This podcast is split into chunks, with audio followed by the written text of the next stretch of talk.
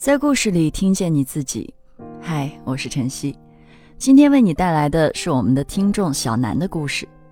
在陪伴母亲抗癌的过程中，他也患上了乳腺癌。他希望用自己和母亲的经历，让大家关注家族遗传疾病的预防。下面请听他说出自己的故事。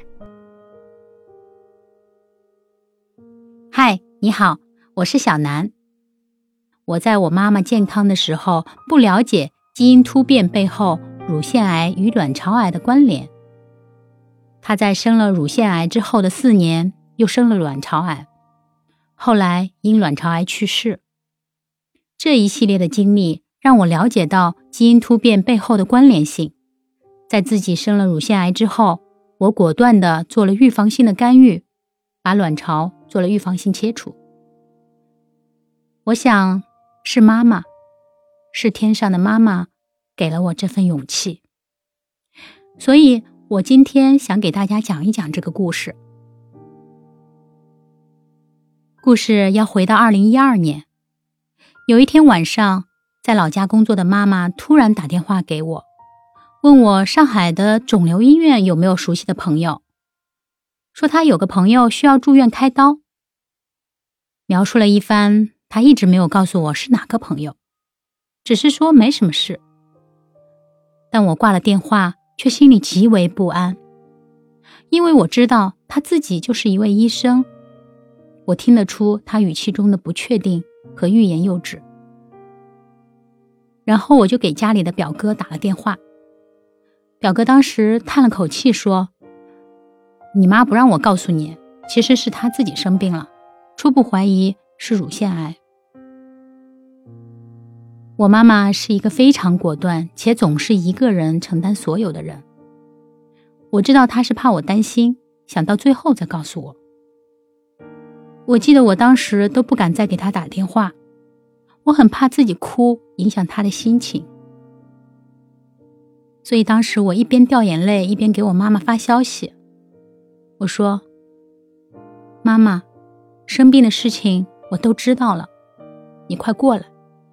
无论生什么病都不怕，有女儿在身边，我会一直陪着你。我也有一些积蓄，你什么都不用担心。我明天来接你。于是第二天，我妈妈就到了上海，然后我们就是各种检查。手术确诊后，的确是乳腺癌。妈妈做了右乳全切手术，我真实的记得那个刀疤真的很可怕。手术后就是化疗，即便像妈妈这样自己是一位医生，她也对化疗有所恐惧。那时候我对化疗、放疗的认知也是比较浅。妈妈在手术后化疗两次就不愿意再继续化疗了，后来她也没有做任何治疗。只是回老家养着身体，每年我们会陪他到处去旅行玩一玩。那几年倒是很开心，乳腺癌也并没有复发。可是故事到这里其实才刚刚开始。时间转到二零一六年的一天，妈妈打电话说她最近肚子疼，消炎针打了一个礼拜都没好，说可能是阑尾炎，要去市里做个阑尾炎手术。我和弟弟就赶快赶回老家市里。医生当时有告诉我们说，他除了腹痛还有腹水，要我们有他癌症复发的思想准备，需要先手术再看实际情况。手术那天，我和弟弟焦急地等在手术等候区。你们知道，病人手术的时候没有消息，其实就是最好的消息。可是我们突然就被传唤进去。医生让我们看了手术拍到的照片，说可能是乳腺癌转移，已经没有办法了，癌已经扩散的到处都是，我们只能先做缝合，切部分病灶去拿去病理分析。我看到照片上密密麻麻，到处都是一个个小的病灶，自己也觉得可怕。我记得当时我全身发抖。后悔没能早点陪妈妈检查。我们并没有告诉妈妈她的实际情况，只说阑尾切除了。但作为一位医生，这其实是瞒不住她的，因为她的腹痛并没有改善。她的病理报告出来了，当地市医院判断是乳腺癌转移。冷静下来后，我把妈妈的照片、症状、检查经过和病理等等。一一的发给我认识的几位研究肿瘤的医生老师，其中有一位老师告诉我，这个情况不像是乳腺癌转移，这种种植性的病灶极有可能是妇科肿瘤，需要明确排除妇科肿瘤才能做下一步的治疗。我的人生中第一次那么快的做决断，我告诉妈妈，我公司有很急的事情需要赶快赶回上海一趟，我两天就回来。当下，我立刻调了他的病理切片，赶回上海，把病理送去了复旦大学肿瘤医院，重新做会诊分析。后来的结果是，果然他并不是乳腺癌转移，而是原发性的卵巢癌。但我们那时候并不知道，卵巢癌病人普遍都是这样的情况，因为满腹腔的病灶，妈妈已经不抱任何治疗希望。医生建议先化疗后手术，她也拒绝了。那个时候，我们全家几乎都陷入了无望。这期间，我又咨询了很多老师，有一位老师甚至到我家里去给妈妈做思想工作，说卵巢癌对化疗可能很敏感，可以试试看，没有效果再停也不晚，但不能任其自由发展。后来，妈妈终于答应化疗两次试试看。也正如老师的判断，卵巢癌对化疗药水非常敏感。两次过后，CA 幺二五的指数就已经几乎恢复正常。妈妈当时非常开心，也重燃了生命的希望。但接下来要面对的就是继续手术加化疗，而手术加化疗后的半年再复查。他又复发了。你们知道吗？卵巢癌的可怕之处，其实在于一旦发现就是晚期，且癌病灶种植性的到处疯长，手术切不干净，化疗也不能完全控制。这感觉就像杀一波永远打不死的敌人。你打一仗，他退几步；你休息一下，他们又上来了。那个时候，我们还不知道这两种家族病史可能对我的危害。可是，家族遗传性基因突变已经埋下了种子。二零一七年初，我体检发现了乳腺结节，后来被诊断为早期乳腺癌。我在住院手术前被要求做了基因筛查，结果显示我有 BRCA2 基因突变。患乳腺癌和卵巢癌的几率都比常人高很多倍。做乳腺癌手术之后，医生同时建议我在四十岁以后可以考虑预防性的把卵巢切除。因为有妈妈的先例，我其实当时并不怕，我也没觉得乳腺癌这个病会有生命危险，只是听医生的建议，手术、化疗、放疗。内分泌治疗等等等等。我生的病是早期的乳腺癌，切的也比较干净，所以当时的治疗基本上目的就是为了降低未来的复发率。我还记得当时我笑着说自己在一步步打怪升级，这期间当然很痛苦，比如无法移植的恶心呕吐，比如。头发真的一把一把的掉，比如打完生白针后无法忍耐的那种骨头痛，等等。但我觉得都能挺得住，是正常人能够承受的治疗。我也想，人生总是有得有失，有失有得的。因为这次生病，我感受到特别多的温暖和感动。因为掉头发，我有机会去尝试无数顶各种颜色很潮的假发。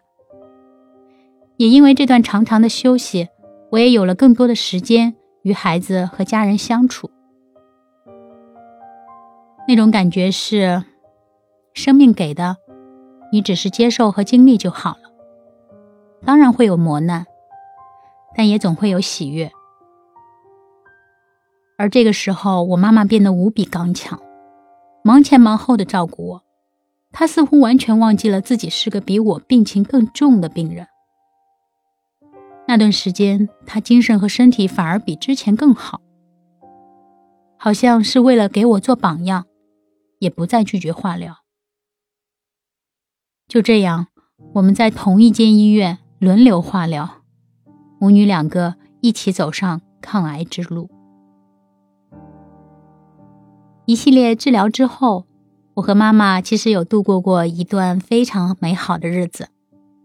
手术后八个月，我恢复了工作，因为公司离家比较远，我就在附近租了一套小房子和妈妈一起住。工作之余，我们一起在小区散步，一起去商场看电影，一起附近骑车踏青，还一起去体育中心游泳。那一年。两个人的身体都相安无事，似乎一切都很美好。可其实我并不知道，妈妈当时已经放弃治疗了。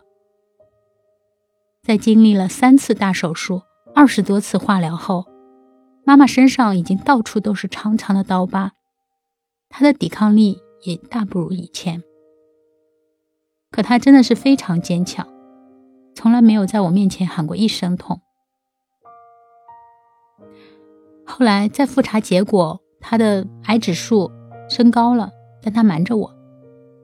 医生建议他再手术，他没去，他也瞒着我。他觉得卵巢癌这个病需要一直重复的化疗手术，化疗手术，再化疗再手术，似乎永远不见天日。这个过程真的太痛苦。于是后来他特别痛的时候，开始偷偷的吃止痛片。等我们知道的时候，已经没办法化疗了。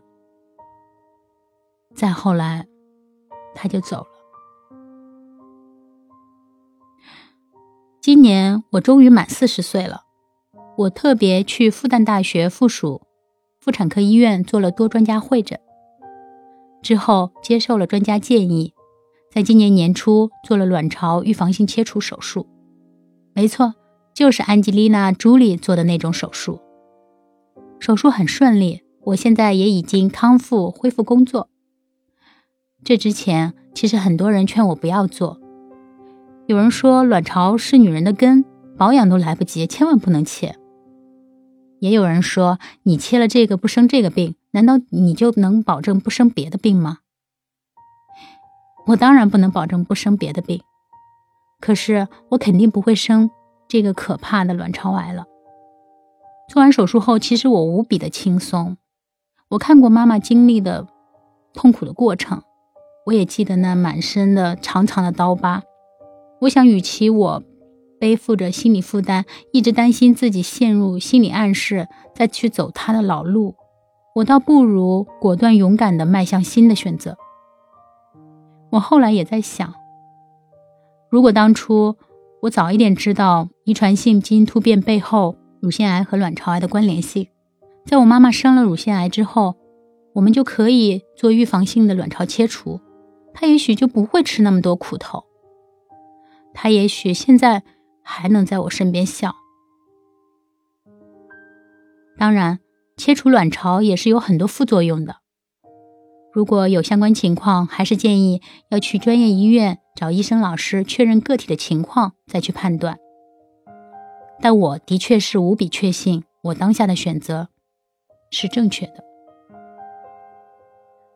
最后，我不想说命运有多么不公。我的爸爸因患肝癌，在我十九岁的时候就去世了；我的妈妈患卵巢癌，在我三十九岁去世。这样看来，我似乎是不幸的，然而我又是幸运的。他们虽然离开的早，却给了我一个无比乐观和坚韧的性格，让我能够面对这样一重又一重的人生考验。而妈妈也用她自己的亲身经历，给了我无比大的勇气，一步步告诉我我应该怎么去面对人生的选择。你们看，你们也是幸运的。如果你今天听到这个故事，你就知道了乳腺癌与卵巢癌的关联性，也就知道了遗传性的基因突变的概念。你还会知道有家族病史的家族遗传疾病的可能性。所以，如果你的家族中有亲属患有类似的病史，一定记得要多留心它的遗传可能性。现在的医疗水平其实已经可以做到可预防、可控制。我们应该也必须相信科学的力量。今天的故事就分享到这儿，感谢你的收听，也诚意邀请你和我们分享属于你的故事，用私信或扫描下方二维码的方式联系我们，提交你的故事，加入幸福圈。与千万姐妹共同成长，幸福相随。